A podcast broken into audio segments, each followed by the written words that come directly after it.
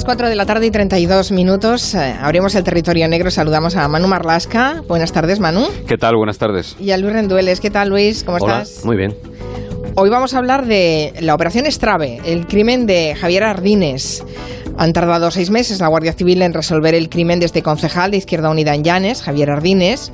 El asesinato ocurrió el pasado 16 de agosto en la parroquia de Pría, que es uno de los lugares más bellos del concejo de Llanes, y abrió una investigación complejísima bautizada como Operación Estrave por los agentes de la Comandancia de Gijón y de la Unidad Central Operativa de la Guardia Civil. Hoy hace una semana, el martes pasado, que además no se tuvo que ir corriendo hacia Asturias, tres personas fueron detenidas en Vizcaya y una cuarta, encarcelada en Suiza, fue acusada del Son los dos autores materiales del asesinato, el intermediario que buscó a los sicarios y el inductor, el hombre del que partió ese siniestro encargo y pagó a los ejecutores. Bueno, vamos a conocer detalles de esa operación Estrave. Por cierto, ¿cómo se, ¿por qué se llama así? ¿Qué significa Estrave? A ver, Strave es una mala traducción o una, un- un- una mala transcripción de Strasse, la palabra alemana Strasse, que se escribe con una beta, en vez de, la, de las dos S es una beta, y se quedó así, Strasse es calle, camino, y como el crimen fue en un camino, por eso le pusieron ese nombre. Lo que pasa es que se ha quedado como Strave cuando el nombre real es Strasse, es lo que querían decir. Vale, nosotros ahí dándole vueltas pensando, ¿por qué se llamará Strave? Y es simplemente por un error en la traducción de la palabra alemana Strasse. Bueno, recordemos primero lo ocurrido. Decíamos que el, el crimen fue el 16 de agosto. Javier Ardines salió muy pronto de su casa en Belmonte de Pría, a unos 15 minutos del, del puerto de Llanes, donde tenía su barco de pesca, el Bramadoria, y así lo contaba Matías Prats en el informativo de Antena 3. La Guardia Civil continúa investigando en el entorno del concejal de Izquierda Unida asesinado en Llanes, Asturias. La autopsia ha sido determinante. La víctima murió de forma violenta. Todos son incógnitas en este caso. Quienes conocían a la víctima no creen que tuviera enemigos que quisieran acabar con su vida. Así de entrada, la verdad es que era muy enigmático todo lo que estaba pasando en ese crimen. Ujú. Aquel día, el 16, el 16 de agosto, Ardines salió muy temprano de casa, poco antes de las 6 de la mañana. Iba conduciendo su furgoneta, había quedado con una mujer, una mujer aficionada a la fotografía que quería eh, hacer fotos del, del amanecer en Llanes desde el barco, desde, desde la mar, desde la mar de Llanes. A apenas 150 metros de su casa, el concejal se encontró eh, tres vallas de obra que no dejaban pasar la furgoneta. Tuvo que bajarse y apartarlas. Y en ese momento alguien le, golpeó, le golpeó por detrás, le golpeó en la cabeza, en las piernas y luego le estranguló. Pudo caminar, intentó resistirse, pudo caminar unos 70 metros antes de caer desplomado y acabar siendo asesinado allí mismo. Supongo que las primeras pistas son las que deja esa escena del crimen. Hmm, Sí, lo primero que dedujeron los investigadores en las primeras horas prácticamente es que el crimen debía haber sido ejecutado por varias personas, que una persona sola no habría podido con Ardines, ¿no? Ardines era un tipo corpulento, además de un carácter muy fuerte y todo el mundo coincidió, todo el mundo le dijo a la Guardia Civil que debió hacer frente a sus agresores y además de manera fuerte, de manera violenta, debió hacerles frente y tenía además eh, señales en su cuerpo de que así había sido. Las extremidades de la víctima se rápidamente, se aislaron en busca de ADN de sus atacantes y las vallas que sirvieron para tender esa emboscada, esas tres vallas que sirvieron para la celada al concejal, se revisaron minuciosamente en busca de algún vestigio de huellas o de restos biológicos, porque necesariamente las vallas las habían puesto allí los atacantes, los agresores y por tanto podía haber allí algún rastro suyo, ¿no? Y allí en esas vallas de obra procedentes de una antigua estación de Febe abandonada, que era de donde los habían sacado, hallaron una sustancia oleosa, aceitosa, que llamó poderosamente la atención de los investigadores. Eran unas manchas de color naranja que podían fácilmente confundirse con óxido, pero no, no eran manchas de óxido, era una sustancia aceitosa. ¿Qué eran esas manchas misteriosas y, y fueron determinantes eh, como se esperaban para la investigación? Van a ser muy importantes. ¿eh? Durante más de dos meses el Laboratorio de Criminalística de la Guardia Civil estuvo investigando esas manchas, esas manchas naranjas, y en octubre finalmente determinaron que se trataba de restos de spray pimienta, de, de lo que alguna gente llama spray antivioladores. ¿no? Es una sustancia que se vende como un arma de defensa personal. Eh, pulverizada sobre el rostro de alguien, ese spray provoca ceguera, irritación en los ojos, hace más difícil la respiración. Y los guardias civiles concluyeron que los asesinos de Ardines usaron ese spray pimienta para reducirle. ¿no? Meses después, en el momento de las detenciones, la semana pasada, esos restos cobraron mucha importancia, como veremos luego. Sí, porque no nos adelantemos. Vamos a saber primero quién era la víctima del crimen, Javier Ardines. Pues Ardines era hijo de migrantes, nació en Bélgica en el año 1966 y a los nueve años llegó a Asturias junto a sus padres. En el año 99, y tras repetidas negativas a entrar en política, se acabó afiliando a Izquierda Unida y ese mismo año eh, fue número 4 en las listas municipales. Poco después se convirtió en el coordinador local de Izquierda Unida, cargo al que renunció una vez, pero volvió, regresó finalmente, y hace dos legislaturas se convirtió en el cabeza de lista de Izquierda Unida para las elecciones en Llanes, un papel, un puesto que repitió en los comicios del año 2015, en las últimas elecciones locales. Era hijo único, estaba casado desde los 23 años y era padre de dos hijos y abuelo de un crío de dos años de un niño de dos años. Y toda la familia residía en esa misma casa del Monte de Pría. Dices que en 2015 entró a formar parte del equipo de gobierno del Ayuntamiento de Llanes. Sí, sí. Un pacto entre cuatro partidos, un pacto algunos lo llamaron antinatural, sí, un pacto entre cuatro Gobierno partidos. Frankenstein, sí. Sí, eh, el partido Álvarez Cascos, Foro, Vecinos por Llanes, que era un grupo bastante afín al, a Podemos, Partido Popular e Izquierda Unida, los cuatro juntos, se unieron para arrebatar al PSOE la alcaldía de Llanes. El PSOE llevaba gobernando casi 30 años en Llanes.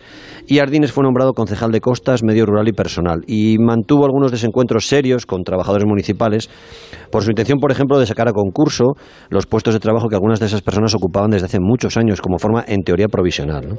Entre otras medidas, impulsó unas oposiciones para la Policía Municipal de Llanes, expulsó del cuerpo a muchos agentes que habían trabajado como interinos durante los 28 años seguidos de gobiernos socialistas. Imagino que la investigación en primera instancia lo que hace es eh, pensar que, bueno, que esos enemigos eh, que a lo mejor tienen eh, dentro del ayuntamiento o por razón de su cargo político podrían estar detrás de, del asesinato. Sí, pero no solo ahí, no dentro, no solo dentro de los trabajadores municipales, que sin duda había mucho agraviado, mucho perjudicado por las decisiones de Ardines, ¿no?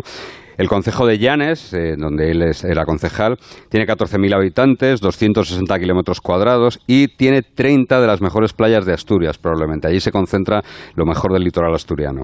Desde su puesto de concejal de costas, Sardines intentó poner coto a lo que, bueno, algunos excesos que se estaban produciendo ya en las playas de Llanes. Había aparcamientos en arenales, que la gente explotaba eh, a 3 euros el, el coche, había chiringuitos ya algo fuera de control, y Ardines cortó de raíz esos excesos y también paralizó el Plan General de Ordenación Urbana que preveía, estoy hablando de un concejo que tiene 14.000 habitantes, pues bien, el nuevo Plan General preveía 13.000 nuevas viviendas y, lógicamente, muchos puestos de trabajo mientras se desarrollase. O sea que tenemos a empleados interinos, a dueños de chiringuitos, particulares que explotan aparcamientos, o sea, la lista de ardines de posibles enemigos o enemistados eh, era muy larga. Supongo que esa fue la primera línea de investigación de la Guardia Civil. Sí, los agentes de la Comandancia de Gijón y también de la Unidad Central Operativa empezaron por esa línea, aunque no dejaron nunca ninguna, ninguna cerrada.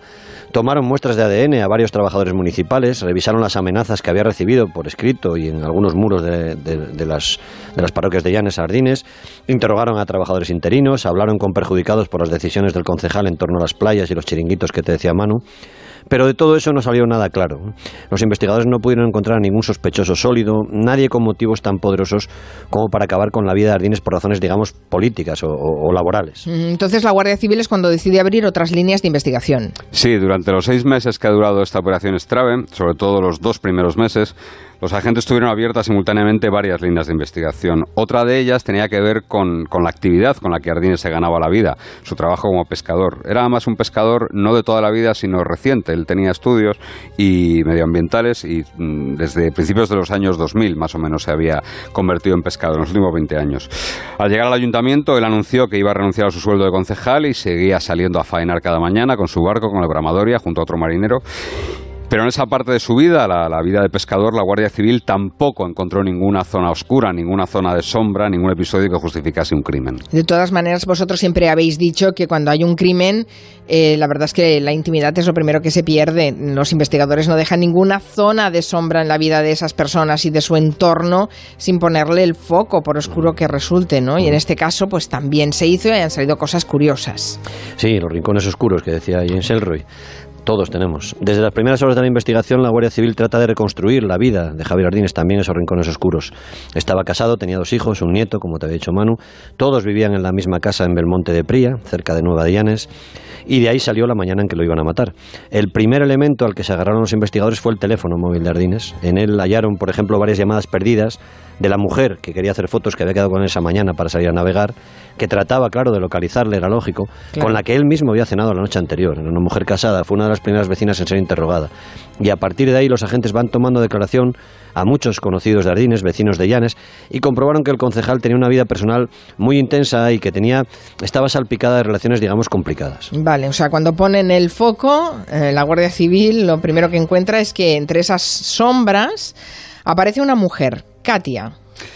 Katia es la prima de Nuria. Nuria es la mujer de Javier Ardines. Ambas habían estado siempre muy, muy unidas, pasaban mucho tiempo juntas desde adolescentes en Llanes. Olaya Suárez, nuestra compañera del diario El Comercio, contaba el sábado, el sábado pasado en la edición del, Comercio, que fue entonces, cuando Katia aún era menor de edad, cuando comenzó su relación con Javier Ardines. Que ya entonces, cuando él empezó su relación con Katia, él ya era el marido de Nuria, se casaron muy jóvenes, la prima de Katia. Esa, esa relación siguió, pese a que Katia contrajo matrimonio en el año 2000 con un vizcaíno llamado Pedro Nieva, con el que ya tiene dos hijos. Las dos parejas se relacionaban con normalidad, pasaban los veranos juntos, eran inseparables y nadie sospechaba, nadie de su entorno sospechaba el secreto que se ocultaba allí, en ese aparente, en ese grupo de dos parejas, había un secreto que se ha revelado ahora. Porque la relación continuó, eh, no era una relación antigua, sino Todo que indica que sí, que estuvo viva durante todos estos años. Eh, Nieva, el vizcaíno que te decía Manu Pedro Nieva y Katia compraron y restauraron una casa en Belmonte de Pría, apenas 100 metros de Jardines, un sitio paradisiaco. Allí pasaban periodos de vacaciones y allí siguió la relación entre el concejal y la prima de su mujer, a la que él iba a ver de vez en cuando también a Bilbao. Fue hace un año cuando el marido de la, de la, prima, cuando Pedro Nieva, comenzó a sospechar que algo estaba pasando entre ellos y para confirmarlo decidió utilizar una técnica sencilla pero que fue muy eficaz como contaba el diario El Comercio. ¿Qué hizo para asegurarse que su mujer le era infiel? Pues durante una comida, una comida en la que estaban presentes eh, Pedro Nieva, su mujer Katia y Javier Ardines, no estaba Nuria, no estaba la mujer de Ardines, él se levantó y dejó el móvil grabando, dejó el móvil semioculto grabando, ¿no? Lo dejó grabando mientras él se ausentaba y en la mesa quedaban eh, solo Javier Ardines y Katia. La conversación entre ellos que quedó registrada no dejaba ninguna duda sobre el tipo de relación que mantenían. Y lo que ocurrió a partir de entonces, esto ocurre en diciembre del año 2017 y a partir de ese momento, cuando Pedro Nieva confirma por esa conversación que tienen, que querían decir, de, decían algo así, no, es textual porque no tengo la conversación textual, pero decían algo así como menos mal que nadie se ha dado cuenta, se ha dado cuenta, a ver si podemos seguir así mucho más tiempo, ¿no? Esta grabación lo que hace Pedro Nieva es entregársela a una de las hijas de Ardines. Eh, Pedro Nieva le pregunta a su mujer por esa relación, él lo niega todo absolutamente, pero Nieva comienza a fraguar su venganza. Lo primero que hace es enviar, como digo, esa grabación a la hija de Ardines y la hija de Ardines, cuando asesinan a su padre, se la entrega a la Guardia Civil. Es decir, realmente Pedro Nieva debía desconfiar de, uh -huh. de la situación, sí. algo raro le sonaba a él, uh -huh. y estamos hablando además de una relación de infidelidad muy larga, por lo que habéis contado, de ¿no? 30 años. 30 sí, años. Sí, él llevaba un año aproximadamente con la mosca sospechando, la y yeah, con yeah, la grabación que hace en esa comida cuando él va al servicio y deja el teléfono grabando es cuando ya se le abre mm. definitivamente los ojos. ¿Y quién es Pedro Nieva? Pues en teoría es un vizcaíno que se dedica a la electricidad, aunque la empresa no le va demasiado bien, tenía una empresa de instalaciones a su nombre, lo que está investigando la Guardia Civil es si sus ingresos o parte de sus ingresos, porque lleva un tren de vida alto, pueden proceder de, en algún sentido del trapicheo de drogas. ¿no? Él tiene un chalet adosado en Amorebieta, en Vizcaya, tenía esa casa que hemos hablado en Belmonte, cerca de Llanes, tenía un coche de alta gama, tenía motocicletas. El pasado mes de diciembre, cuando ya estaba siendo vigilado por la Guardia Civil, ya era el, casi el único sospechoso de, de encargar el crimen de Ardines, fue detenido por su relación con una plantación de marihuana que se había desmantelado en, en la provincia de Burgos, un pueblo llamado Villarcayo. Allí había mil plantas de marihuana. También Nieva había dado muestras de ser un tipo violento y el exmarido de una hermana de Katia le había denunciado por agresión hace apenas unos meses. Imagino que la Guardia Civil eh, focaliza en Pedro Nieva las principales sospechas del crimen de, del concejal pero mm, bueno, mm, ¿cómo va reconstruyendo todas las piezas para que le cuadren hasta llegar a la detención? No sabemos todos los pasos de la investigación, no, lo sabemos aún. Eh, para ser honrados y honestos, no, no te podemos decir exactamente todos los pasos porque no los conocemos, pero sí sabemos que Nieva quería vengarse de Ardines, él estaba absolutamente enloquecido de celos y le comentó a un amigo, a un amigo íntimo, que necesitaba a alguien para darle un escarmiento a Javier Ardines.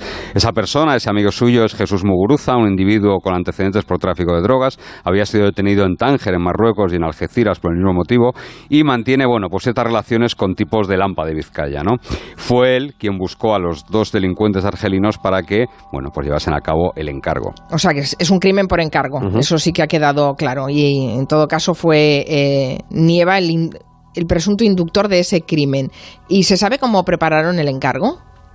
Los dos argelinos recibieron instrucciones precisas sobre el coche y la casa donde vivía Ardines, en Belmonte. Viajaron varios días, eso está comprobado, desde Bilbao a Llanes, para preparar una emboscada. Nunca se quedaban a dormir, pero el paso del coche en el que ellos iban, el, el Citroën Sara Picasso, quedó registrado por cámaras en autovía y además el teléfono de uno de ellos, el teléfono de uno de los sicarios, estuvo posicionado varios días de agosto en Llanes, entre ellos el 16, la fecha del asesinato. Antes de esa fecha, debieron intentar hacer alguna emboscada al concejal Ardines porque él mismo había comentado que al salir de casa había encontrado en el camino una valla de obra, la misma valla de obra, y la mañana que lo mataron sus asesinos colgaron tres de esas mismas vallas para asegurar el resultado. Es decir, debe haber un ensayo que no salió bien los días antes. Está clarísimo que lo estaban preparando con las vallas puestas. Hmm, además, hay constancia en, el, en, las investigaciones sobre civil, hay constancia de que el propio Nieva acompañó alguna vez a los argelinos al, al, escenario, ¿no? Al, lugar. Incluso una de las veces viajaban en el, en el, coche de Nieva, se les quedó averiado el coche, y es decir, que ha dejado rastros eh, eh, Pedro Nieva de haber estado en contacto con los argelinos mientras preparaba todo el crimen. Vaya, uno espera que cuando encarga un crimen, evidentemente pone toda la distancia posible para suena, que no se Suena frívolo, pero las subcontratas, antes los sicarios también eran de otra manera. Sí, eran más profesionales. Las subcontratas tienen esto también. Sí, sí, sí, ¿Qué precio se puso a la vida de Javier Ardínez, se sabe? Pues no se sabe con certeza. hay que hacer caso a lo que dijo el único de los tres detenidos que habló, que habló ante la Guardia Civil y que habló ante el juez, ante la jueza, perdón, Dijali Benatia, que es uno de los eh, autores materiales del crimen, y el argentino contó que les habían pagado 25.000 euros. Lo que pasa es que el argelino, contra la idea de la Guardia Civil, que piensa lo contrario, dijo que en ningún momento la orden fue acabar con la vida del concejal, sino darle una paliza, un escarmiento y dejar claro que llegaba de parte de Pedro. Esto digo que es lo que ha dicho Dijali Benatia, el, detenido. Pero la Guardia Civil cree que el encargo siempre fue acabar con la vida de Ardínez. Hombre, a ver, si no lo querían matar mm, y acabó muerto, alguna cosa pasó, ¿no? Fue una muerte además bastante violenta. ¿eh? Benatia contó que él y su compañero, el otro sicario, esperaron a que Ardines se bajara del coche, que le rociaron la cara con spray pimienta, que él le dio al concejal con un palo y que su compinche le, le golpeaba mientras tanto con un bate de béisbol lo que cuenta este sicario es que cuando él se fue de allí, de la escena del ataque, el concejal seguía vivo, ¿no? lo que hace es descargar en el otro argelino la responsabilidad del, asesinato. Dice que cuando él ya se había ido escuchó un fuerte golpe, ¿no? cuando se quedó su compatriota a solas con Ardines. Contó en el juzgado que se enteraron de la muerte del concejal por la prensa y que entonces su cómplice se marchó inmediatamente a Suiza, esta parte es verdad, donde fue detenido por un robo con fuerza y donde sigue en la cárcel, a la espera de ser eh, traído, extraditado a España. Detenido por otro delito, por un robo, con, fuerza, no, es, mm. eh, no es el mismo. Eh, Eso es. Y, tras el crimen, ¿qué pasó eh, en la familia? Porque claro, estamos hablando de una relación muy endogámica, ¿no? Eh, son las dos mujeres son primas, la relación... Pensemos, pensemos una cosa, pensemos que en diciembre del 2017 es cuando se produce esa grabación, cuando Nieva confirma lo que cree que él es que es una relación reciente. A partir de ese momento es cierto que las familias se comienzan a distanciar. Ese verano ya, el verano del crimen, van poco, pero el comportamiento, lógicamente, de Katia, que, que, le pregunta expresamente Pedro Nieva, además, si había hecho algo cuando se entera de que ha muerto Javier Ardínez, ella, Katia, lo primero que hace es eh, espetar a su marido y decirle, oye, ¿qué has hecho? Y el marido le dice que no, que ha pasado todo el fin de semana, y era verdad, había pasado todo el fin de semana en Amorebieta, precisamente para alejarse del foco de la investigación y tener una cuarta perfecta. No solo se aleja, no solo se queda en Amorebieta, sino que se queda con el teléfono encendido permanentemente para que el teléfono posicione allí si la Guardia Civil lo investiga, ¿no? Pero el comportamiento de ellos fue uno de los principales indicios, ¿no? Lejos de apoyar a su prima, con la que, con la que estaba muy unida, como te he dicho, desde la adolescencia, Katia y Pedro fueron desapareciendo de Llanes, ¿no? Pese a lo unidos que estaban en esa localidad y pese a la casa que se acababan de comprar y que habían reformado y que es, por cierto, una preciosidad de casa.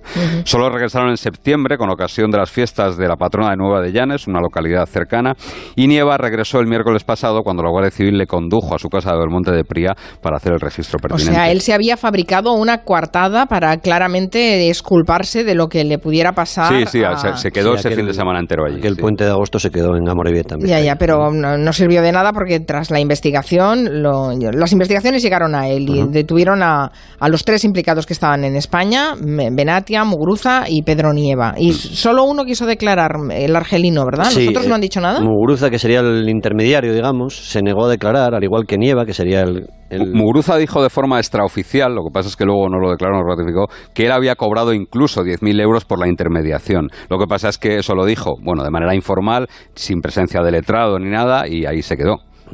Bueno, ante el juez no quiso hablar, y igual que Nieva, que se enteró, y, y esto también tiene su miga, fue la propia jueza la que le dijo que su mujer llevaba 30 años de relación sentimental con Ardines. Nieva pensaba que era algo reciente, de un año, dos años, y la jueza de Llanes le puso esa trampa para ver si se derrotaba, para que se viniera abajo y confesara. No hubo forma, porque encajó el golpe, de hecho se derrumbó, pero se limitó a decir que no conocía de nada a los argelinos y que a Muguruza solo le conocía por motivos de trabajo, por motivos profesionales. La jueza de Llanes mandó a los tres a prisión, así que supongo que habrá poderosos motivos para ello, es decir, pruebas que no dejan dudas sobre la relación con el crimen. Sí, sobre Benatia no solo no hay ninguna duda, sino que además hay hasta una confesión, una confesión del mismo que, que se confesó autor y, y reconoció su participación en los hechos, ¿no? Pero además los investigadores encontraron en su coche y en su domicilio restos del mismo spray pimienta que había en las vallas empleadas para atender la emboscada a Javier Ardines. Eh, además esto es una forma muy curiosa. Lo primero que se determinó, como te decía Luis antes, es en octubre. Se llega, se determina que eso es spray pimienta y desde octubre hasta ahora eh, la unidad cinológica de la Guardia Civil, el Servicio Cinológico, entrena a dos perros para que encuentren restos de ese spray pimienta. Y ellos, el- los perros que habitualmente rastrean sustancias biológicas y químicas, son Ator y Marley, se llaman los dos perros, un perro de aguas y un pastor belga malinois, son los perros que detectan, tanto en el coche como en el domicilio de los argelinos, los restos de ese spray pimienta, ¿no? O sea, sin el spray pimienta, a lo mejor el crimen no se hubiera resuelto. Bueno, todavía. el spray pimienta ayudó mucho a, a- a- a- para poder apretar al argelino. Ha ayudado a que confiese el argelino, Claro, claro, al argelino estaba, porque su teléfono no está posicionado, es el de su cómplice el que está posicionado en Llanes en las fechas, pero el, este argelino mm, se ve abrumado por las pruebas que le aporta la Guardia Civil, evidentemente, ¿no? Las pruebas contra Muguruza y contra Nieva son esos encuentros, esos viajes que hacen, no las conocemos todas con exactitud, así que callaremos, pero según nos comentan algunos de los guardias, de los eh, investigadores, de la gente que ha estado en esta investigación, es que están muy, muy, muy bien atornillados. La familia de Javier Ardines ha emitido en las últimas horas un comunicado donde agradecen la labor de los agentes de la Guardia Civil que han ayudado a resolver el caso y anuncian que podrían emprender acciones legales contra aquellas personas y empresas que estén vertiendo comentarios infundados e injuriosos sobre Javier Ardines. Hablan de personas y empresas. ¿Que ha habido un tratamiento mediático poco escrupuloso en el caso de Ardines? Bueno, al, al- al ser una investigación al final de carácter personal, eh, estás rozando siempre eh, temas muy delicados y ha habido algunos rumores que no son ciertos de su vida personal, que sí, como hemos dicho, era intensa, pero ha habido algunos rumores que se han contado y no son ciertos, directamente no son ciertos. Eh, entonces, bueno, supongo que la familia, Incluso ha habido gente que se ha atrevido a decir eh, dónde dormía Ardines. ¿no? al dolor de... Entra del en la esfera de la claro. intimidad, evidentemente, ¿no? Qué fuerte. En fin.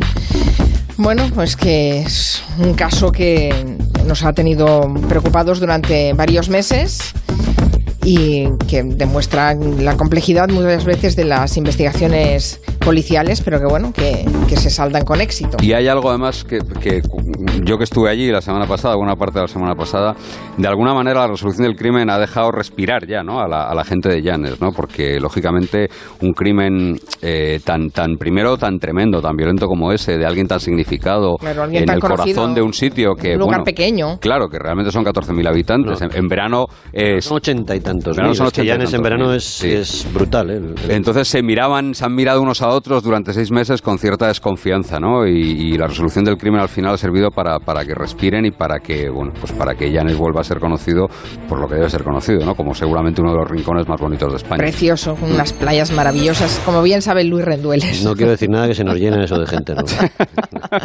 Por cierto, nos ha llegado a la redacción el libro de Manuel Marlasca, Cazaré al monstruo por ti.